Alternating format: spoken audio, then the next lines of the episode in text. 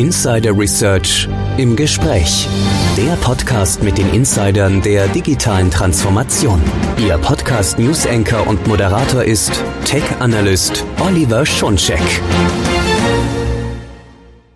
Hallo und herzlich willkommen zu unserer neuen Ausgabe von Insider Research im Gespräch, der Podcast mit den Insidern der digitalen Transformation. Mein Name ist Oliver Schoncheck, ich bin News Analyst bei Insider Research.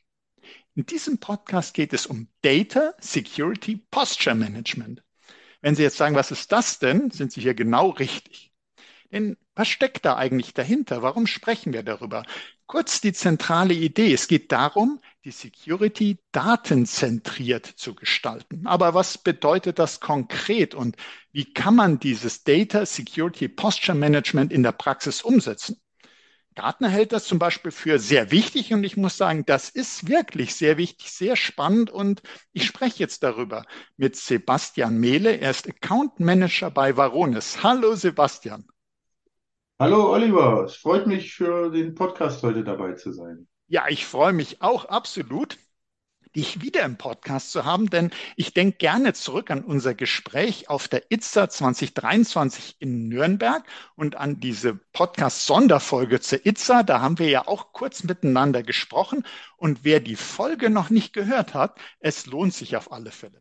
Und wir haben auf der ITSA unser Gespräch eben über Data Security Posture Management begonnen und das setzen wir jetzt fort. Aber eben für die, die noch nicht davon gehört haben, vielleicht mal einen Schritt zurück.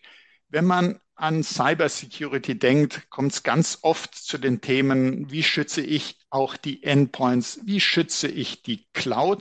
Aber wenn man genau drüber nachdenkt, was muss geschützt werden, was ist in Gefahr, sind das die Endpoints, sind das die Clouds, eigentlich sind es doch die Daten.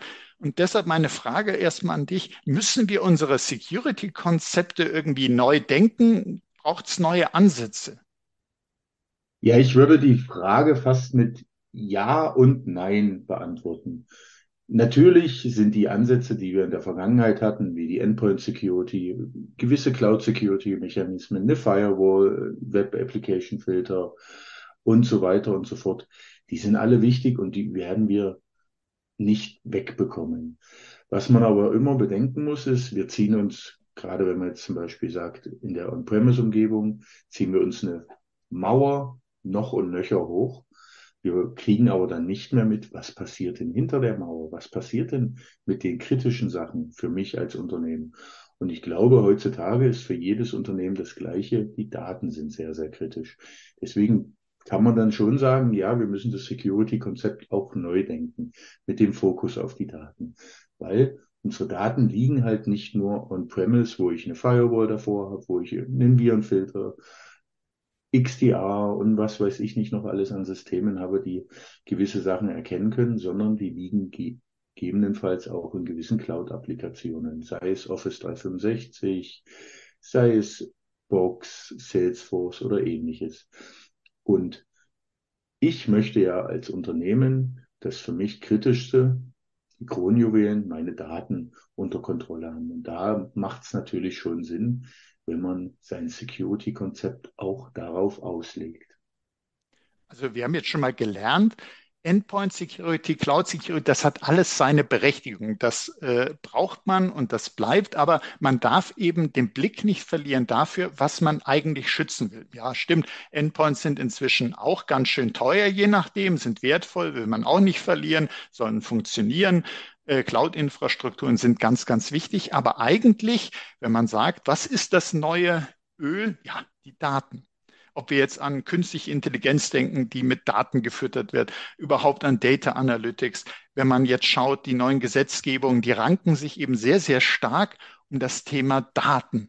Und äh, wenn wir mal schauen, die Marktforscher haben sich daher auch so ihre Gedanken gemacht und haben diesen Begriff Gartner insbesondere Data Security Posture Management geprägt, in die Diskussion eingebracht. Und da ist natürlich die Frage, der ein oder andere, die ein oder andere hat CSPM vielleicht schon mal gehört, also Cloud Security Posture Management. Und jetzt gibt es da ein DSPM. Was ist das denn? Das ist sehr gut äh, erklärt, weil Cloud Security Posture Management, da haben wir ja schon das Wort Cloud mit drin. Im Vergleich zu Data Security Posture Management Daten. Und wir haben ja, wie ich vorher schon erwähnt habe, unsere Daten nicht nur in der Cloud, sondern immer noch in On-Premise-Umgebungen. So, und wenn man den Gartner-Begriff genau nimmt, bedeutet Data Security Posture Management gibt Aufschluss darüber, wo sich sensitive Daten befinden, wer Zugriff auf diese Daten hat und wie sie verwendet wurden und wie es um die Sicherheit des Datenspeichers oder der Anwendung bestellt ist. Das ist der reine Begriff von Gartner dafür geprägt. Ähm, ähnlich halt, wie es bei Cloud Security Posture Management ist, bloß da nur mit dem Thema Cloud. Während wir bei Data Security wirklich sagen, wo sind überall meine Daten, was passiert damit, wo sind sensitive, kritische Daten etc.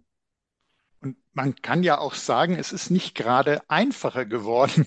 Wo sind meine Daten? Wir denken alle zurück. Wir sprechen auch hier im Podcast öf äh, öfter darüber. Wir denken zurück daran, man öffnete sich hin zu den Home Offices. Remote Work ist zum Standard geworden. Das heißt, die Daten, die sind tatsächlich nicht mehr so leicht äh, einzumauern, wie man sich das äh, äh, früher gedacht hat. Wir schützen uns gegen die Bedrohung von außen. Es gibt, äh, das hattest du ja auch schon erwähnt, man muss eben sagen, ja, es ist aber auch innerhalb nicht automatisch sicher. Auch innerhalb des Schutzwalls sind Gefahren und Viele Geräte wandern einfach nach draußen mit den Nutzenden. Die Daten sind in den Cloud-Systemen. Also es ist ganz schön kompliziert, da so eine Übersicht zu bekommen. Du hast ja gesagt, man muss wissen, wo sind die Daten, welchen Schutzbedarf haben die, wer geht damit um, wie werden die genutzt. Wie beginne ich denn mit so einer datenzentrierten Sicherheit? Weil da sind ja doch einige Aufgaben zu erledigen, damit ich mal äh, auch diese Transparenz kriege in die Daten. Genau. Ähm, also vielleicht auch nochmal zurück, weil du das gerade so schön gesagt hast, mit den Endpoints. Man sollte sich selbst mal die Frage stellen, wie viel Gerät habe ich denn selbst, um auf Daten zuzugreifen? Also wir haben unsere Telefone, unsere Smartphones, vielleicht noch irgendwelche Tablets, irgendwelche Notebooks etc. Am Ende des Tages, ich als Nutzer greife nur auf die Daten zu. Mit welchem Gerät und wie die Sicherheit dahinter ist, ist mir ja in der Sinn äh, oder in dem Sinn eigentlich erstmal egal. Und deswegen auch die datenzentrierte Sicherheit, dass wir halt einen Blick haben, wie wird mit meinen Daten umgegangen. Das fängt natürlich damit an, dass man sich vielleicht mal drei Fragen stellen sollte. Nämlich die erste Frage ist, weiß ich, wo meine kritischen Daten sind? Dann der nächste Bereich halt, weiß ich, wer darauf zugreift und wie wird damit umgegangen mit den Daten. Ähm, das wäre so der Ansatz der datenzentrischen Sicherheit, weil es nützt mir nichts, wenn ich nur eine Datenklassifizierung mache, dann weiß ich ja, okay, da sind meine kritischen Daten. Die sind in der Regel hoffentlich gut abgespeichert und vor allem genau abgespeichert, aber auch da sind wir nicht geschützt davor, dass mal Fehler passieren. Wir sind alle Menschen, uns passieren alle mal Fehler. Dann werden Daten vielleicht falsch abgespeichert. So, dann weiß ich, wer darauf Zugriff hat. Dann sind wir wieder in dem Bereich sie wurden falsch abgespeichert. Dann liegen kritische Daten vielleicht nicht da, wo sie liegen sollten. Und dann kommt halt die Aktivität dazu. Heißt, wer greift auf die Daten zu? Was passiert wirklich damit? Und alles solche Thematiken. Und da ist halt der Blick immer auf die Daten. Mich interessiert am Ende des Tages nicht, was macht mein Nutzer mit oder mit was für einem Gerät greift er auf Daten zu, sondern wirklich, wie wird mit den Daten in dem Sinne umgegangen. Mhm. Also wenn ich mir äh, vorstelle, äh, du hast ja auch gesagt, sozusagen die äh, Daten könnten falsch abgelegt werden und äh, die Nutzenden, die interessieren sich jetzt auch gar nicht so sehr erstmal für das Thema Sicherheit und unter uns gesagt, an sich ist es ja auch gar nicht deren Job. Also eigentlich sollte es ja so sein, die können die Daten mit den Geräten nutzen in den Cloud-Diensten und die Sicherheit ist einfach da, die ist Grundlage, die muss da sein. Und du hast gesagt, äh, wir Menschen machen Fehler und das ist ganz normal. Es muss aber sozusagen so eine, ja, eine zusätzliche Sicherheitsschicht geben, die uns hilft, dass eben diese Fehler vielleicht entdeckt werden, behoben werden können oder ich schon direkt gewarnt werde, diese Art von Daten sollte man jetzt nicht in irgendeine öffentliche Cloud äh, hintun, die sind für was anderes bestimmt. Und da frage ich mich, wenn jetzt, also wir sprechen ja alle darüber, dass es werden immer mehr Daten, äh, Big Data begleitet uns schon seit vielen, vielen Jahren und dieses Big wird immer bigger. wie kann ich denn jetzt auch mal so technisch überlegt, wie kann ich denn diese Daten überhaupt finden? Wie kann ich die klassifizieren? Wie kann ich über, also in die Cloud hinein, wie, wie geht das denn überhaupt? Ja gut, es gibt ja viele Möglichkeiten. Also ähm, auch, ich glaube, der wichtigste äh, Betriebssystemhersteller der Welt hat da ja auch eine Lösung dafür, Microsoft. Ähm, aber wir sind halt immer davor, ja, laufen Gefahr, sagen wir es mal so rum, dass der, äh, dass wir die Klassifizierung in die Hände der Mitarbeiter geben. Was in gewissen Bereichen natürlich deutlich Sinn macht, weil natürlich weiß die HR-Abteilung, wo sind die kritischen Daten oder das ist eine kritische Datei. Dann kann ich diese klassifizieren mit Labeling manuell. So, was passiert denn aber dann mit den Altdaten? All die Daten, die ich als Unternehmen schon, nennen wir es mal, gehortet habe in den vergangenen 20 Jahren, werden natürlich nicht klassifiziert, weil wenn ich manuelles Klassifizieren mache, dann fange ich mit neuen Daten an. Und dann kommt ne, der nächste Schritt natürlich, wie wir schon sagten, wir haben ja nicht nur in M365 und in On-Premise-Daten, sondern in vielen anderen Systemen, Jira, GitHub, wie sie alle heißen. Und auch da muss ich sicherstellen, dass meine Daten entsprechend klassifiziert werden, dass ich weiß, wo sind denn davon die kritischen Inhalte. Weil auch die sind angreifbar und die möchte ich schützen. Und es geht am besten mit einer automatischen Datenklassifizierung dass ich vorgefertigte Regelwerke habe, ähm, aber auch immer die Möglichkeit, eigene Regelwerke zu erstellen, um die für mich kritischen Daten. Jedes Unternehmen hat andere kritische Daten. Intellectual Property wäre da zum Beispiel das Wort. Natürlich auch solche Standardsachen wie Passwörter im Klartext, DSGVO-Daten und ähnliches. Aber wir müssen halt dahin kommen, dass wir mit, mit technischen Mitteln ich glaube jetzt gerade so eine Kuh, die durchs Dorf getrieben wird, ist ja nun mal die KI. Und die können wir auch für sowas hernehmen, dass wir klassifizieren, dass wir dann wissen, da sind meine kritischen Daten. Und entsprechend habe ich erstmal einen Überblick, was mir ja hilft. Es mhm. schützt also, aber meine Daten noch nicht, wenn ich nur weiß, wo die kritischen Daten sind. Das muss man halt dann auch dabei bedenken. Also der erste Schritt wäre sozusagen, dass man hingeht, und das finde ich ganz wichtig, dass du gesagt hast, ja schon, man könnte das manuell labeln, dass zum Beispiel die Fachbereiche, die für diese Kategorie von Daten zuständig ist, wie jetzt HR, die machen das. Aber du hast ja auch gesagt, wir haben so viele Daten, äh, ehrlich gesagt, das kann man nicht machen, sonst hätten wir da welche, die jahrelang nur äh, Daten klassifizieren und es kommen immer wieder welche hinzu, man kommt gar nicht hinterher. Also das sollte man automatisieren und äh, da kann man Regeln äh, vorgeben. Es gibt Systeme, die lernen, äh, Stichwort KI.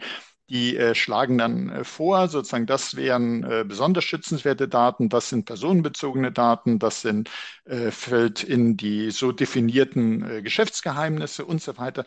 Und dann ist ja der Punkt, wenn ich weiß, was für eine Datenkategorie ist das, wo liegt das, muss ich ja auch noch, äh, das hast du ja gesagt, dann für den passenden Schutz sorgen. Also es hilft dir nicht, dass er ja, also ich habe da und da äh, kritische Daten rumliegen, sondern ich muss ja auch noch gucken, wer darf darauf zugreifen, wer darf das womit nutzen. Äh, wie, wie kriege ich denn äh, die Information, äh, wer worauf zugreift? Genau, da kann ich natürlich klassisch, klassisch anfangen und die Active Directory auslesen und mir die Gruppenberechtigungen angucken, schauen, wer in den Berechtigungen ist, kann in, bei Microsoft durch sieben oder acht Portale gehen und schauen, wo liegen Daten, was für kritische Daten, wie sind die Gruppen darauf, was für Teamsgruppen haben wir und ähnliches. Aber da sind wir wieder bei demselben Thema wie den manuellen Aufwand für die Klassifizierung. Ich werde damit niemals fertig werden. Und es wird immer Lücken geben. Und Deswegen brauche ich auch da wieder Konzepte, dass ich wirklich weiß, Berechtigungen zu analysieren. Und das nicht nur in meiner On-Premise-Umgebung, sondern überall da, wo meine Daten liegen. Sind wir wieder bei dem Thema Cloud und alles. Dass wir halt sehen, wer hat denn wirklich darauf Zugriff? Dann ist der nächste Punkt, wenn man einen Aktivitätsstream mit dabei hat, dann geht es ja noch einen Schritt weiter, dass ich jetzt sagen kann, okay, jetzt weiß ich, wer darauf Zugriff hat. Ich will aber auch wissen, nutzen wir den Zugriff überhaupt? Weil gehen wir wieder den Schritt zurück. Wir haben eine, Data, eine Datei klassifiziert. Das ist super. Wenn ich jetzt aber aus, als User die Automa aus Versehen in dem Public-Laufwerk abspeichere, und das ist uns bei Kunden schon aufgefallen, dann hilft mir das nichts, weil dann kann die ganze Firma drauf zugreifen. Dann ist die Datei zwar klassifiziert, aber die Sicherheitsmechanismen im Hintergrund fehlen dann halt. Wir können mit Lösungen, mit Software natürlich was dagegen machen. Das ist auch wichtig. Wir müssen aber gleichzeitig auch die User sensibilisieren für sowas. Die Software hilft dann, wenn die User trotz Sensibilisierung den Fehler machen, der Nutzung nimmt. Mhm. Also zum einen nehme ich mal mit, dass man äh, den, die Nutzenden schon sozusagen dazu bringt, befähigt, wie man so sagt, also äh, sensibilisiert dafür. Äh, das sind zum Beispiel personenbezogene Daten, die äh, sind äh, vielleicht sogar besondere Kategorie, sagen wir mal Gesundheitsdaten. Die sollten jetzt nicht einfach ungeschützt irgendwo hin äh, übertragen, abgespeichert werden. Äh, und wenn dann aber trotzdem, du sagtest ja auch vorhin, Menschen machen Fehler, wenn dann trotzdem was geschieht, dass ich dann die Sicherheitsschicht habe, die eben sagt, Achtung, äh, warnt, Achtung, das sind unsere Daten, die äh, sollen nicht übertragen werden. Und da haben wir ja auch wirklich Vorgaben. Du nanntest ja auch die Datenschutzgrundverordnung. Es werden weitere Vorgaben von der EU hinzukommen, die die Datennutzung betreffen. Wir haben aber auch einfach vertragliche Pflichten. Wir haben Policies im Unternehmen, wer was machen darf.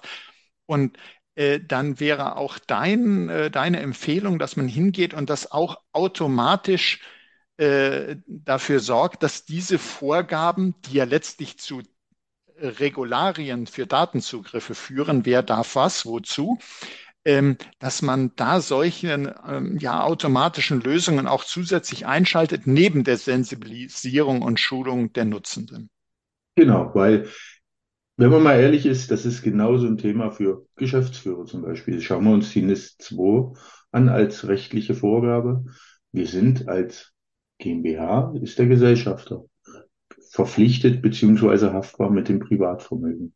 So möchte ich das denn als Geschäftsführer? Nein, also ich persönlich definitiv nicht. Denn da haben wir wieder den Hintergrund, ich muss ja, sei es DSGVO, NIS 2, muss ich nachweisen, dass ich entsprechende technische Mittel investiert habe, um meine zum Beispiel Daten zu schützen. Ähm, und genau das können wir ja mit einer Data Security Poster Management Lösung beziehungsweise darüber hinaus mit weiteren Funktionen entsprechend einhalten, dass wir sagen können, wir auditieren schon unsere komplette Datenstruktur, sprich On-Premise-Umgebung, Cloud-Umgebung. Wir wissen genau, wer worauf Zugriff hat und wie mit den Daten umgegangen wird. Das heißt, wo haben wir eventuelle große Copy-Events oder ähnliches, damit ich darauf reagieren kann. Jetzt hast hm. du uns ja das, wenn ich das so, so sagen darf, jetzt hast du uns das Konzept erläutert äh, mit Data Security Posture Management. Du hast uns auch schon Empfehlungen gegeben, wie man das, worauf es da ankommt, die Schritte, die dazu gehören, dass man da äh, ein Regelwerk braucht, dass man das automatisch machen muss, weil manuelles Labeling und auch manuelle Prüfungen der Berechtigungen so, ja, in, äh, es äh, kann man erstmal versuchen, aber das wird man nie schaffen. Und solche Lücken sind gerade das Kritische, weil man da meint, ja, ich habe da für eine Gewissheit, äh, eine Sicherheit gesorgt, aber nichtsdestotrotz ist passiert ungewollt was, äh, es nutzen Angreifer aus, dass da solche Lücken sind. Also man sollte da schon zu einer ja, Schutzlösung greifen. Und jetzt spreche ich ja mit dir als äh, Mitarbeiter von Varonis. Und äh, wenn ich es richtig verstanden habe, habt ihr ja auch entsprechend dafür eine Lösung. Und vielleicht kannst du uns mal sagen, damit wir das auch in der Praxis sehen, äh, wie das Varonis macht, welche Funktionen gibt es da, wie, wie kann, wenn ich das noch sagen darf, wie kann zum Beispiel eure Lösung dafür sorgen, dass die Nutzung von Microsoft 365 äh, in dem Sinne sicherer ist, dass ich da eine äh, Sicht auf die Daten habe, eine Kontrolle über die Berechtigungen, das Prüfen, monitoren kann. Kannst du da uns ein bisschen Einblick geben, wie das mit Varonis möglich ist? Ja, sehr gern. Also ähm, wir erinnern uns an die drei Fragen, die ich vorhin gestellt habe. Wo sind meine kritischen Daten? Wer hat darauf Zugriff? Wie wird damit umgegangen? Natürlich ist die Grundlage erstmal das, wo sind meine kritischen Daten? Das heißt, dass wir eine automatische Datenklassifizierung mit unserer Lösung machen, um genau zu erkennen, wo habe ich DSGVO-Daten, wo habe ich Passwörter im Klartext, wo habe ich Kreditkartendaten oder ähnliches und wo habe ich für mich als Unternehmen die kritischen Daten, die Intellectual Property. Wie gesagt, das kann für einen Maschinenbauer was komplett anderes sein wie für ein Krankenhaus beispielsweise. Jetzt haben wir ja den ersten Schritt erreicht. Wir wissen, wo unsere kritischen Daten sind durch die automatische Klassifizierung. Wenn man das dann ein bisschen weiter treibt und das mit M365 beispielsweise und dem Labeling vergleicht, ist es bei uns einfach so, wir klassifizieren dauerhaft die Daten. Das heißt, immer wenn eine Änderung auf einer Datei entsteht, wird diese Datei neu klassifiziert. Mein Lieblingsbeispiel für sowas ist, ich erstelle jetzt eine Datei, schreibe da rein, das Wetter ist schön und ich finde den Podcast sehr schön, den wir gerade haben, speichere die Datei ab, dann würde die automatische Klassifizierung von Microsoft sagen, ja, das ist eine Public-Datei, das passt, da steht nichts Wichtiges drin. So, dann öffne ich die Datei wieder und nehme die Geschäftsjahresberichte, die Gehaltszettel der äh, Geschäftsleitung, alles, was wirklich schön dem Unternehmen schaden könnte, hab gesagt.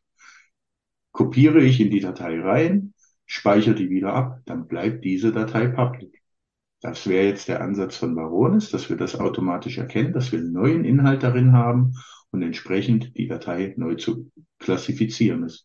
Das ist dann natürlich eine höchst kritische Datei, wenn da die Geschäftsjahreszahlen, die Planung für die nächsten Jahre und so weiter drinsteht.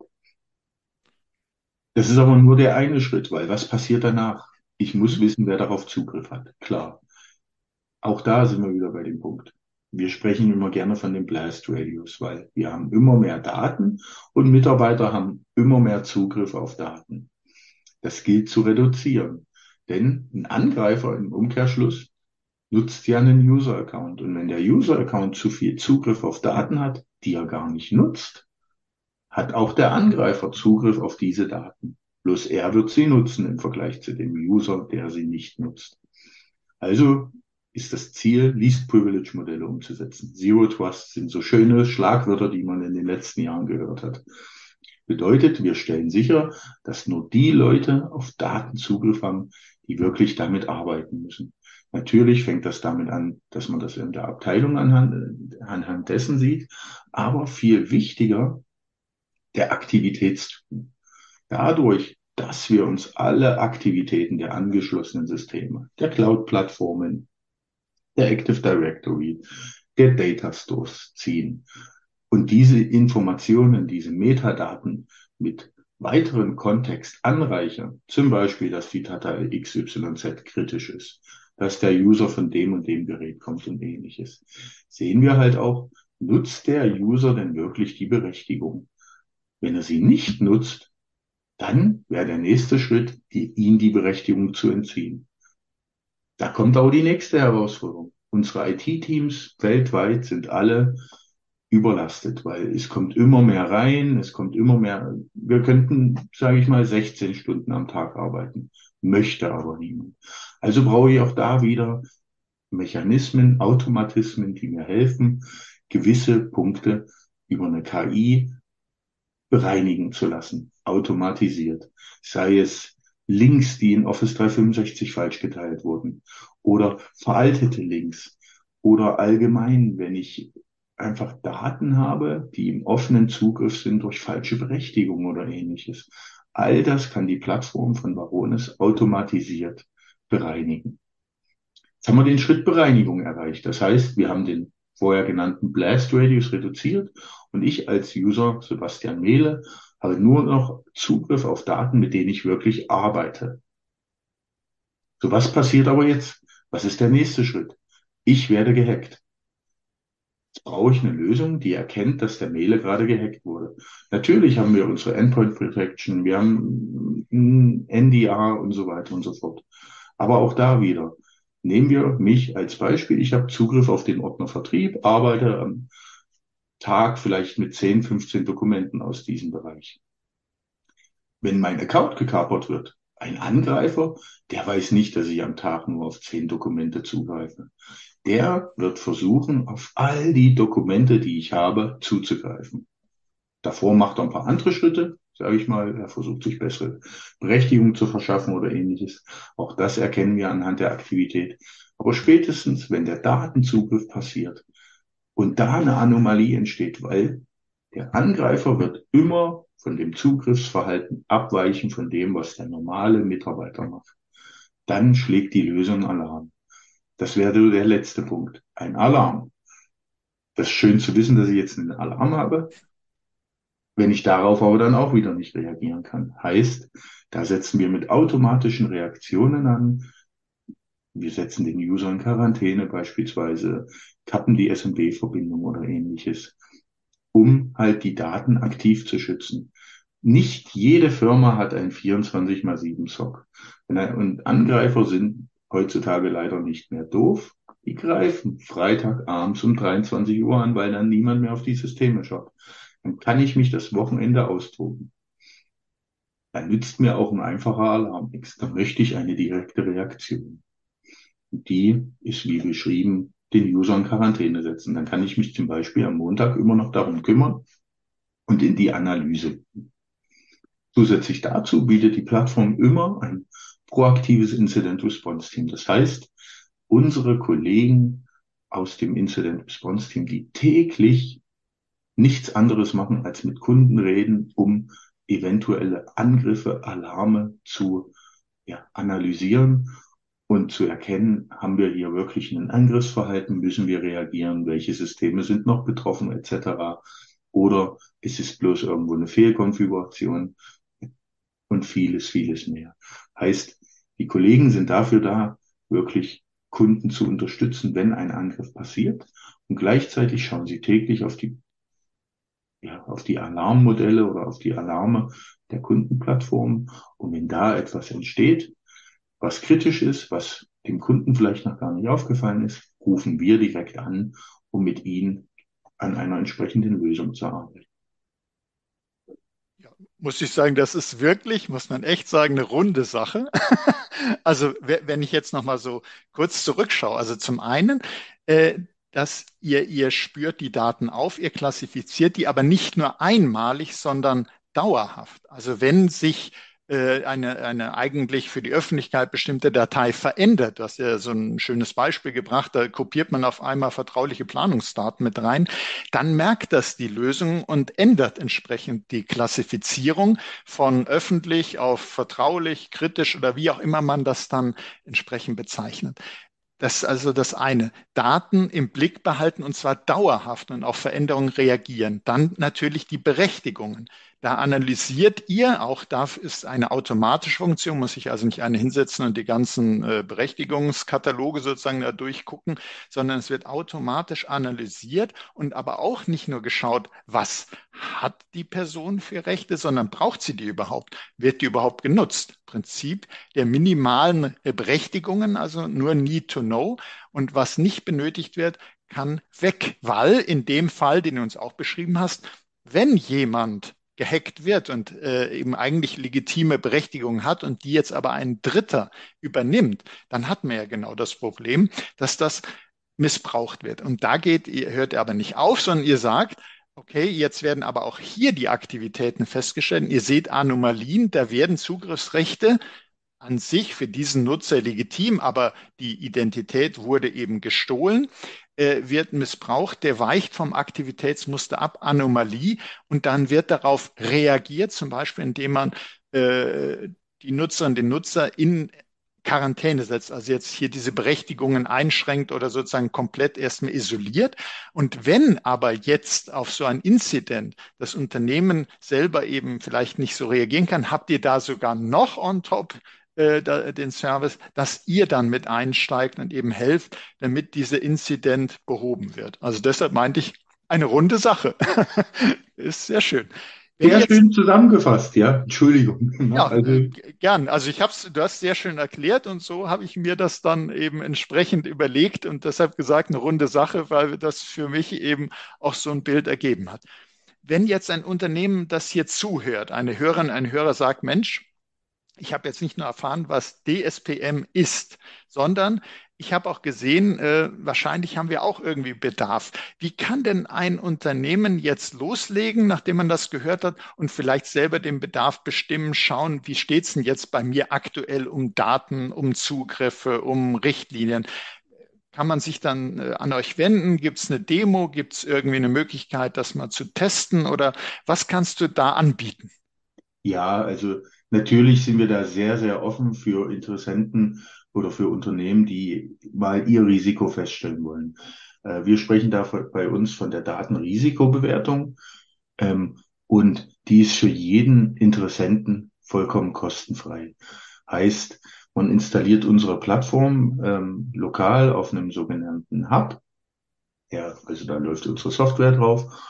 Und dann hat man so 14 bis 21 Tage Zeit, indem man sein eigenes Risiko feststellt. Weil wir ab Tag eins alle Events der angeschlossenen Systeme bekommen, können wir dann auch schon sagen, da hast du ein gewisses Risiko. Meinetwegen sind zu viele Daten in Office 365 geteilt mit der ganzen Welt. Das ist ja die Standardeinstellung von Microsoft, anyone teilen. Heißt, jemand, der den Link hat, kann auf diese Datei zugreifen. Äh, mal als Beispiel, um ein Risiko festzu, äh, festzusetzen, wenn man zunimmt. Nach den 14 bis 21 Tagen gibt es von uns eine Ergebnispräsentation, ähm, die genau darauf hinweist, das sind die Lücken, die wir bei Ihnen entdeckt haben. Unabhängig davon, ob man das jetzt mit Varonis macht, gut, ich bin Vertriebler, ich wäre natürlich dankbar darüber, wenn man das dann später mit Varonis macht, oder eben auch nicht, hat man aber für sich erstmal eine Risikobewertung, die man dann entsprechend umsetzen kann. Ist vielleicht ein bisschen vergleichbar mit dem Penetration Test.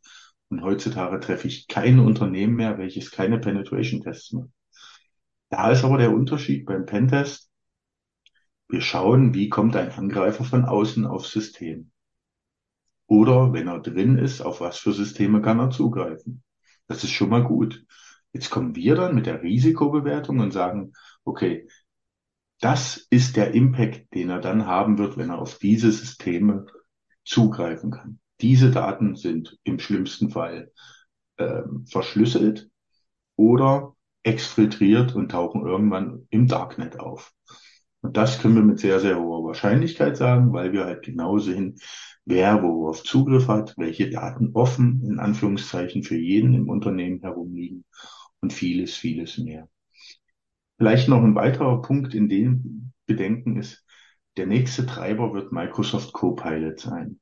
So, und bei Microsoft Copilot ist es eine super Sache für den Nutzer. Ja, weil ich schmeiß einfach am Ende des Tages meine, meine komplette Datenstruktur über den Haufen. Ich speichere einfach Daten irgendwo ab, weil ich kann dann bei Copilot reinschreiben, äh, ich brauche die und die Datei und er sucht sie mir raus. Ich kann aber auch Abfragen erstellen wie, mach mir mal eine neue Datei mit den Geschäftsjahresplanungen für 2024 bis 2028. Und dann wird Copilot versuchen, auf all die Daten, auf die ich als Nutzer Zugriff habe, wovon ich vielleicht noch nicht mal weiß, entsprechend eine Information bauen und eine Datei daraus bauen. Das heißt, wenn jetzt aus irgendeinem Bereich des Unternehmens, Marketing oder eine andere Business Unit, die Anforderungen kommt, wir wollen mit Copilot losgehen, kann ich nur empfehlen, vorher mit uns eine Datenrisikobewertung zu machen. Denn wenn die Berechtigungen einmal da war, wird sie Microsoft nutzen zum Auswerten. Wir können die Berechtigung vorher entziehen und können damit sicherstellen, dass halt nicht zu viel Zugriff auf Daten auch für Copilot im Hintergrund passiert. Ich denke, das war jetzt auch nochmal ein ganz, ganz wichtiger aktueller Hinweis und zeigt, äh, dass nicht nur aus regulatorischer Sicht das ganz äh, wichtig und dringend ist, sich mal mit Data Security Posture Management zu beschäftigen und auch sicherlich gern mal das Angebot von dir zu nutzen, um mal zu sehen, wo stehen wir eigentlich, sondern auch solche technologischen Entwicklungen, wie wir sprechen über KI, als äh, ob das teilweise ist, ob das in Zukunft noch da ist. Dabei ist das ja in vielen Produkten irgendwie schon mit drinne und du hast uns ja da ein Beispiel genannt, was da auch alles passieren kann. Also Thema ist spannend und dringend äh, zugleich, äh, sollte man also anfassen. Und deshalb haben wir auch zu dieser Folge natürlich hilfreiche Show Notes, äh, die dann auch nochmal Hintergründe liefern, wo man nochmal äh, auch in Kontakt treten kann mit Varonis und schauen kann, was könnten wir denn jetzt hier möglichst bald unternehmen, äh, am besten bevor eine KI schon äh, Berechtigungen genutzt hat, die eigentlich nicht da sein sollten. Ja, Sebastian, dann bleibt mir dir noch ganz herzlich zu danken. Hat mir sehr, sehr viel Spaß gemacht, sowohl auf der ITSA als auch jetzt hier in diesem Podcast. Sehr spannend. Und ja, ich freue mich, wenn wir uns äh, wieder zu einem Podcast treffen, sei es virtuell oder sei es auch mal vor Ort wieder. Ist immer sehr schön mit dir. Vielen Dank äh, für die Blumen. Also ich kann das nur so zurückgeben. Ähm, es macht mir jedes Mal Spaß mit dir, Oliver, und ich stehe dir gern fast jederzeit zur Verfügung. ja, super, danke schön. Und auch Ihnen, liebe Hörerinnen, liebe Hörer, möchte ich herzlich danken für Ihr Interesse an diesem wichtigen Thema. Und nutzen Sie auch die Shownotes, nutzen Sie die Möglichkeit, äh, Ihre eigene Situation mal äh, sich vor Augen führen zu lassen. Ich denke, das ist unheimlich wichtig, äh, sei es aus Datenschutzgründen, sei es, wenn man an NIS 2 denkt, aber sei es auch, wenn man daran denkt, dass KI durch die Hintertür ins Unternehmen kommt. Und seien Sie auch das nächste Mal dann dabei, wenn es heißt Insider Research im Gespräch, der Podcast mit den Insidern der digitalen Transformation, so wie der Sebastian, der uns da wirklich viele spannende Insights gegeben hat. Und wenn es Ihnen auch so gut gefallen hat wie mir, teilen Sie doch diese Folge in den sozialen Netzwerken, abonnieren Sie unseren Podcast. Sie finden uns auf allen führenden Podcast-Plattformen. Das war Oliver Schoncheck von Insider Research im Gespräch mit Sebastian Mehle von Barones. Herzlichen Dank nochmals. Danke und Wiedersehen.